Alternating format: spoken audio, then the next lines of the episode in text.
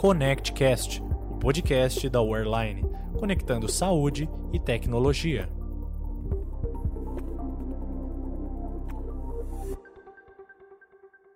No dia 2 de julho, comemoramos o Dia do Hospital. É uma data instituída para conscientizar sobre a importância das instituições de saúde na sociedade e também para homenagear os hospitais que têm como foco o atendimento de qualidade e a segurança do paciente. Este é o caso do Hospital Santo Amaro, instituição fundada em 1962 que atende 100% SUS e está localizado no litoral paulista, Guarujá. Eu sou Carla Akel e estou aqui com José Diógenes Silva, o diretor administrativo do Hospital Santa Mar. Seja muito bem-vindo, Diógenes. Olá, Carla. É um grande prazer estar com você e poder conversar com todos que acompanham o podcast da Online, falando um pouquinho dessa tarefa que é administrar um hospital 100% SUS. Para começar, você poderia nos contar um pouco da história do Hospital Santa Amaro? O hospital é, nasceu, foi idealizado e criado pelo padre Dom Domênico Rangoni, Padre Dom Domênico é uma pessoa muito importante na cidade, criou várias obras aqui na cidade, dentre elas o hospital, e conta a história de que o padre, é, ao atravessar de balsa para Santos, encontrava muitas mães, né, as gestantes que andaram à luz nessa cidade, que é a nossa vizinha. Então o padre decidiu, falou, não, temos que ter uma maternidade no Guarujá. Foi daí que criou, inicialmente com maternidade de 100 leitos. Depois disso, em em 1984, o padre ganhou um terreno doado pela prefeitura e ampliou né, a capacidade do hospital, construindo um prédio de cinco andares. Naquela época, a cidade contava com 100 mil habitantes e hoje a cidade conta com 300 mil habitantes. De lá para cá, o hospital só cresceu. Embora a estrutura seja a mesma, nós fomos crescendo em internamente em especialidade. Nós fomos transformando os espaços. Só para ter uma ideia, o hospital antes tinha 10 leitos de UTI e hoje ele conta nesse mesmo espaço com 40 leitos de UTI. Serviços novos como hemodinâmica, que na época não existia, nefrologia, que não existia, oncologia e tantos outros. Então, realmente, o hospital teve um crescimento muito grande desde o tempo que o hospital idealizou ele com esses 100 leitos e até hoje sendo, na verdade, um do hospital geral como referência aqui na Baixada Santista do Guarujá para o litoral norte. Hoje, o hospital atende quantas especialidades e conta com quantos profissionais? Atualmente, o hospital atende mais de 17 especialidades, incluindo aí média e alta complexidade. Entre alta complexidade, a gente destaca aí a ortopedia, que nós somos a porta e referência aqui na a única porta da cidade, na verdade, referência aí para municípios vizinhos, e também a nefrologia e a neurocirurgia. Em número de profissionais, hoje nós temos em regime seletista, eh, juntando administração, apoio e enfermagem, nós temos cerca de 1.100 profissionais e temos aí mais de 300 médicos cadastrados né, nas várias especialidades, todos em regime autônomo, né? E além disso, nós contamos também com um programa de residência médica que envolve aí cirurgia, ortopedia, oftalmologia, nós temos também a ginecologia, anestesiologia também. Então, um número aí considerável de, de, de residências e residentes, tá? Que complementa o nosso quadro. É realmente surpreendente conhecer a história de um hospital fundado como uma maternidade e que passou a ter 17 especialidades ao longo dos últimos 60 anos. Qual que é a média de atendimento que vocês fazem hoje? O hospital hoje conta com 214 leitos e com esses 214 leitos a gente consegue fazer aí o, o principal atendimento que são as internações. Então são cerca de 11 mil internações por ano. No ambulatório nós fazemos anualmente cerca de 60 mil atendimentos. Embora nós sejamos aí uma porta de referenciada aqui para a prefeitura e SAMU, nós temos um PS aqui para ginecologia e ortopedia. Então, nesse PS, nós atendemos anualmente nove, nós fazemos 9 mil atendimentos. Juntando tudo isso e o número de pacientes que, que entram no hospital, nós chegamos a atender anualmente 82 mil pessoas. Isso aí representa né, um quarto da população da cidade. Incrível, né? Durante um ano, transitam pelo hospital como pacientes 82 mil pessoas. Se nós formos colocar aí é, acompanhantes, quem vem junto na consulta, quem fica aqui na internação, a gente tranquilamente dobra esse número. Então imagine, a gente passa para 160 mil pessoas, isso é exatamente 50% da população da cidade, nós estamos falando de 330 mil habitantes, passam no hospital anualmente, né? O número é incrível que demonstra aí o tamanho do Hospital Santa Amaro e a sua importância para a cidade de Guarujá e para a Baixada Santista. Pensando nesse crescimento que vocês tiveram, quais que são os principais compromissos do Hospital Santo Amaro? Acho que o grande compromisso do hospital é hoje se adequar ao que a, a cidade necessita. A própria evolução nos obrigou a ter outros tipos de comportamento, por exemplo, as questões socioambientais, a questão da necessidade de se adequar à, à tecnologia. Então, você tem um espaço grande, você tem que pegar esse espaço que foi projetado num ambiente antigo e transformar transformar isso num, ambiente atual. O grande compromisso também é uma administração enxuta, porque como hospital 100% SUS, os recursos são limitados. A gente sabe que a, a assistência não é limitada. Então, a gente tem que procurar fazer uma administração muito enxuta para quê? Para que justamente a gente tenha o recurso para reinvestir no hospital em qualidade, em tecnologia, em infraestrutura, para que isso reverta para o nosso principal objetivo, que é o cliente. Então, o nosso grande compromisso é esse, né? Fazer o melhor para que esse melhor chegue ao cliente. E aí, passando por todas as questões que não já fez tecnologia e, e também o, a transparência, o LGPD, e o, o que a gente também coloca muito hoje é a humanização. Acho que hoje um dos compromissos principais do hospital é a humanização, né, para que justamente o, o cliente ele, ele se sinta muito bem acolhido. Você falou sobre a necessidade de ter uma administração enxuta. Eu imagino que haja muitos desafios em administrar um hospital 100% SUS, não é mesmo? O grande desafio de administrar um hospital 100% SUS, com certeza, é ter o equilíbrio entre o que você recebe e o que você gasta. Porque cada atendimento é diferente, né? Você não tem um limite para atendimento. Você vai até onde for para prestar o atendimento. E já o recurso ele é limitado. Você tem um teto orçamentário. Então, realmente, você tem que investir no que é extremamente necessário. O dinheiro tem que ir para o lugar que ele tem que ir. Você não tem tempo, não tem possibilidade de desperdício, não tem possibilidade de não alocar uma verba onde ela tem que ser alocada. E muitas vezes isso te coloca assim numa posição de que você tem que optar onde você coloca o dinheiro. Você às vezes deixa de fazer uma coisa que a gente considera menos importante para concentrar esforço em outra que a gente considera essencial.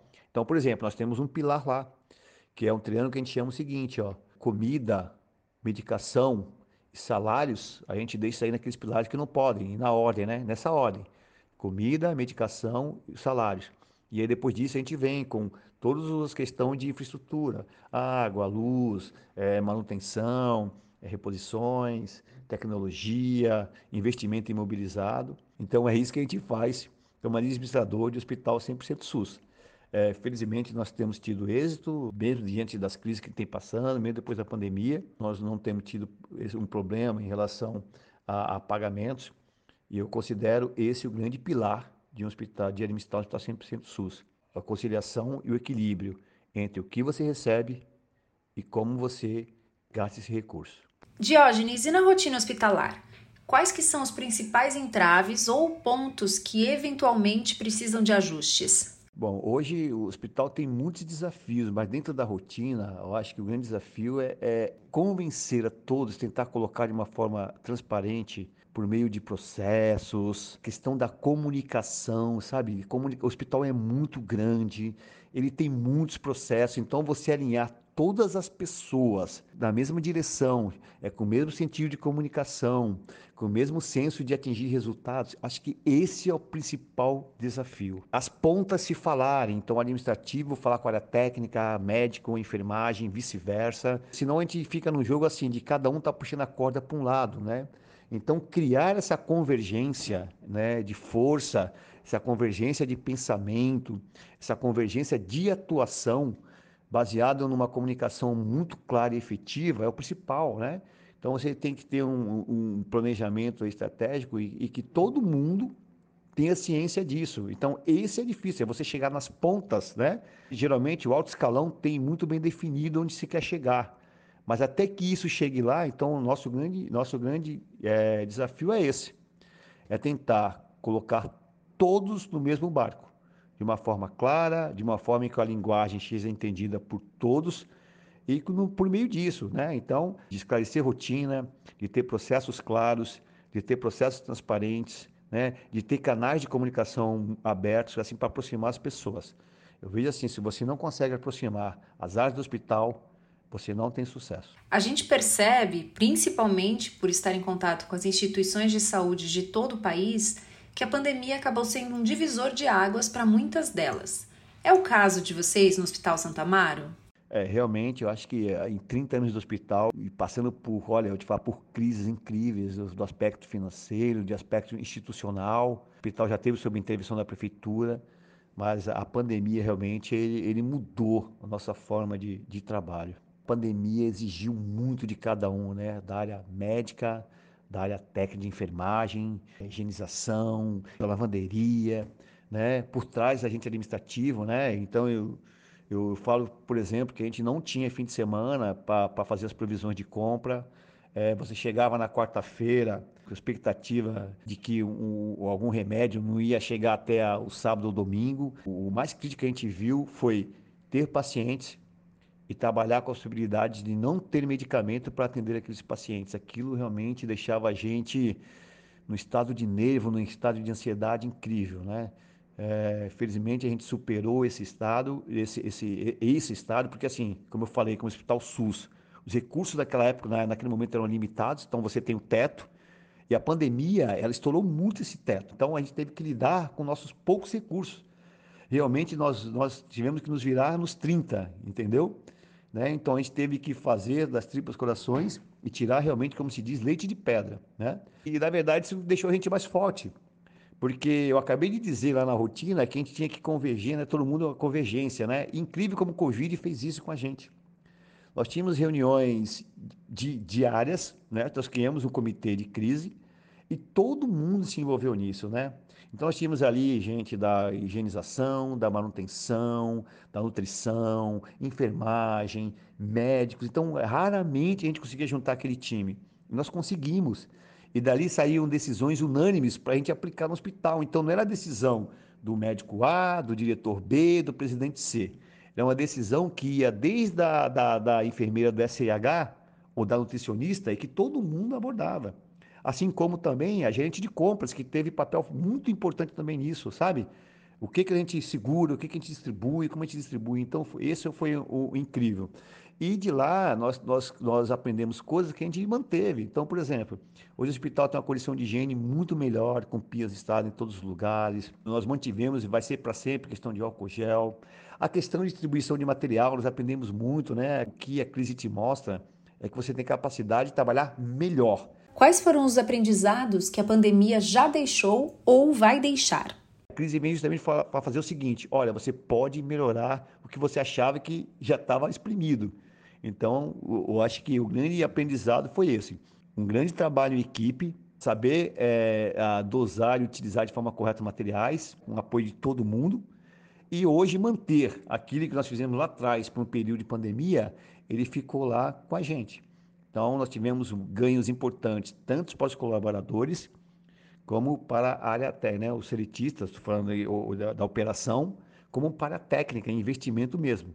Isso é coisa que a pandemia trouxe e vai ficar para sempre. Um grande exemplo que a pandemia de melhoria que trouxe foi que, foi que nós criamos salas de conforto, né? até para uma sala, sala de conforto, e a UTI, simplesmente. Nós mudamos de 20 para 40 leitos. Então, foi algo que surgiu na pandemia, que se incorporou à estrutura do hospital e que agora está servindo a toda a população. Agora, gostaríamos de saber um pouco sobre a sua trajetória no Hospital Santa Amaro. Já são 30 anos dedicados à instituição, não é mesmo? E como é que foi o início? Bom, eu iniciei minha trajetória no hospital no setor de contabilidade, cargo de auxiliar de contabilidade. Acompanhei dali a evolução do hospital, e a minha própria evolução. Depois de auxiliar de contabilidade, eu acabei assumindo a própria chefia e fui contador, assinei os balanços do hospital por algum tempo. Depois acabei assumindo o departamento financeiro como um todo. Na sequência, fui chefe de controladoria, passei também pelo faturamento e ainda cheguei no como gerente de suprimentos. Nesse momento eu complementei minha formação fazendo um curso de pós-graduação em administração hospitalar na Fundação Getúlio Vargas com toda essa experiência acumulada, eu fui alçado ao cargo de diretor administrativo e já se passo nessa função cinco anos. Desde que você chegou na instituição, quais você considera que foram as principais mudanças? E de que forma você contribuiu para que elas se tornassem realidade?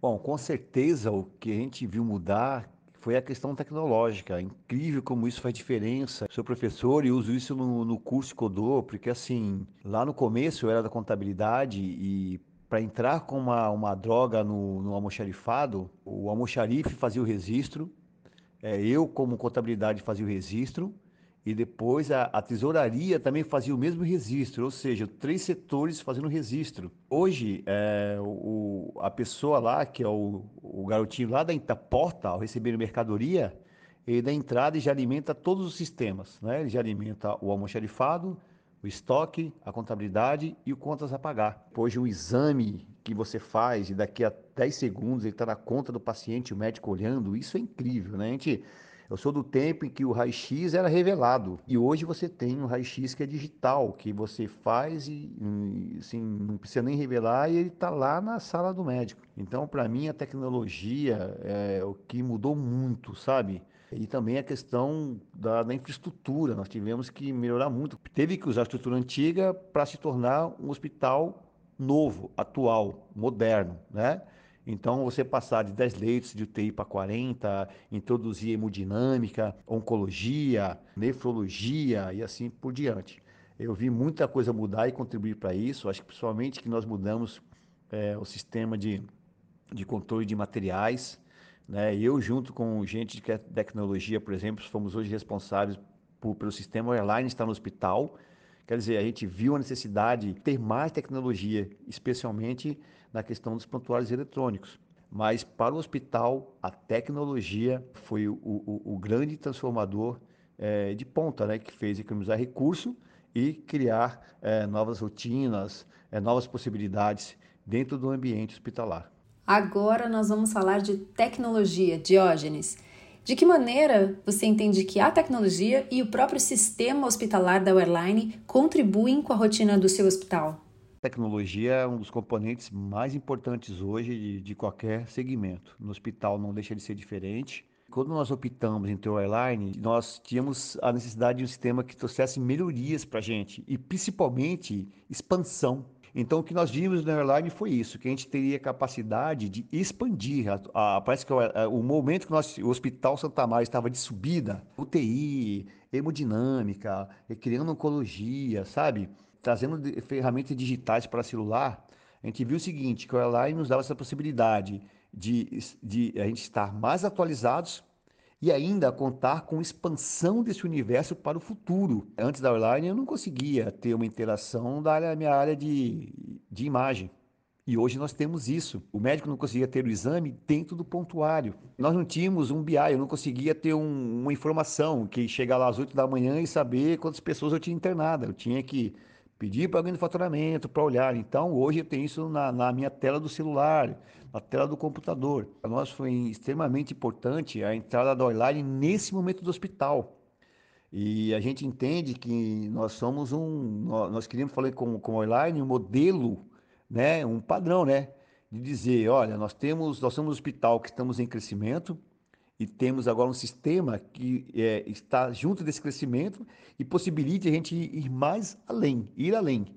Então a gente enxerga o Airline com isso. A contribuição da Airline tem sido muito incrível para a gente, muito boa, desde do, do lado da entrada do ambulatório, que são o sequenciamento das filas, né? Foi muito bom ver os médicos do seu consultório lá clicando e chamando os pacientes, o paciente com uma série de atendimento do início ao fim, a gestão dos suprimentos melhorou bastante. Nós temos uma TV lá que mostra lá o gráfico de quantas requisições foram atendidas, quantas tem pendentes. Então, quem, então isso, isso dá transparência, isso faz os, os, empregados trabalharem de uma forma mais tranquila, porque a gente tinha uma correria incrível. Então, hoje a gente vê que as pessoas chegando ao segundo ano do sistema estão muito mais adaptadas e a gente só enxergou evolução, controle de leitos, então são tantas ferramentas aqui que eu poderia aqui gastar uns 20 minutos falando disso, mas resumindo é o seguinte, o Airline entrou exatamente no momento de crescimento do hospital e vem refletindo exatamente né, o que nós estamos passando nisso, que é modernização e mundo digital. Então o Hospital Santa Amaro tem sido cada vez mais digital e o Airline faz parte disso. E você conseguiria citar algumas das ferramentas que você acredita que são imprescindíveis para a rotina hospitalar? Bom, hoje para mim as principais ferramentas que eu diria é o seguinte: ter um bom prontuário. Acho que o hospital com bom prontuário ele já tem metade do seu serviço executado, porque o prontuário é o que faz originar praticamente tudo no hospital, né? Ele ramifica para todos os lugares. Além do prontuário, a gente ganhou também um melhor sistema de. Nós não tínhamos cara, rastreabilidade de medicamentos, nós ganhamos um controle de suprimentos muito melhor em relação aos estoques, em relação ao controle das compras, em relação à distribuição dos medicamentos. Nós criamos uma nova sistemática de fazer isso. Dentro da contabilidade, a interação entre a contabilidade, suprimentos e a tesouraria também ficou muito bom. Controle de filas lá da, do ambulatório também muito bom. E o BI, o BI que nós não tínhamos. O BI hoje a gente liberou o BI para todos os gerentes e realmente é informação ali na, na tua tela, né? Então, para mim, essas são as ferramentas aí que, que resumem aí, além de tantas outras, mas acho que centralizado no prontuário eletrônico, tudo aquele que ele envolve, que é, é a interação com a imagem, a interação com o laboratório, a interação com é, suprimentos, faturamento, obviamente, é o faturamento, nossa, a gente nós, nós, deixamos o faturamento, a gente faz uma projeção do que nós fazíamos ontem, man, antes manualmente e do que nós passamos agora para ser de forma automatizada. Nós já tínhamos aí, até o final do ano passado, é, caminhado 50%, né? deixamos de fazer é, do que era manual para o que era informatizado. Então, nós melhoramos muito o faturamento nessa forma da informatização. Nós ganhamos muito tempo de faturamento. Hoje a gente tem um tempo menor de cobrança. E as ferramentas, sejam elas mais simples ou mais complexas, elas são todas, para mim, são todas imprescindíveis. Eu só listei as principais, que eram prontuário, suprimentos, faturamento e o financeiro, só para elencar aí que faz um elo, né? Se a junção delas aí, a gente não chega a lugar nenhum. E falando em chegar em algum lugar, o que, é que você espera para o futuro do Hospital Santa Amaro e para a saúde brasileira? O que eu espero para o futuro é reconhecimento. O que o hospital faz, a atividade dele é tão importante, e como eu falei, você tem um limitador de recursos, mas você não tem limite para atender a saúde. Então, o que eu vejo é que a gente precisa de mais é reconhecimento da esfera federal, da esfera estadual e da esfera é, municipal, digo de governo. Nós já temos assim números é, e até os sistemas nos facilitam isso de mostrar os nossos números. E aí falta o reconhecimento do poder público de realmente reconhecer esses números e saber que o que hoje é, é destinado à saúde é um recurso insuficiente pelo que a gente necessita para atender bem. Muitas vezes nós somos criticados, né? Porque o que, que, que é para o cidadão SUS? O cidadão SUS, eu tenho direito à saúde. Só que o que o cidadão SUS não sabe é que esse direito é limitado por um orçamento, né? Que o poder público te limita. Ó, você vai atender 100 consultas, você vai fazer 200 internações, você vai fazer 100 cirurgias. Então, quer dizer, o SUS, né, no, no, ele é maravilhoso. Acho que o SUS ele provou ser maravilhoso na pandemia. Mas como em todos os lugares, você trabalha com um orçamento.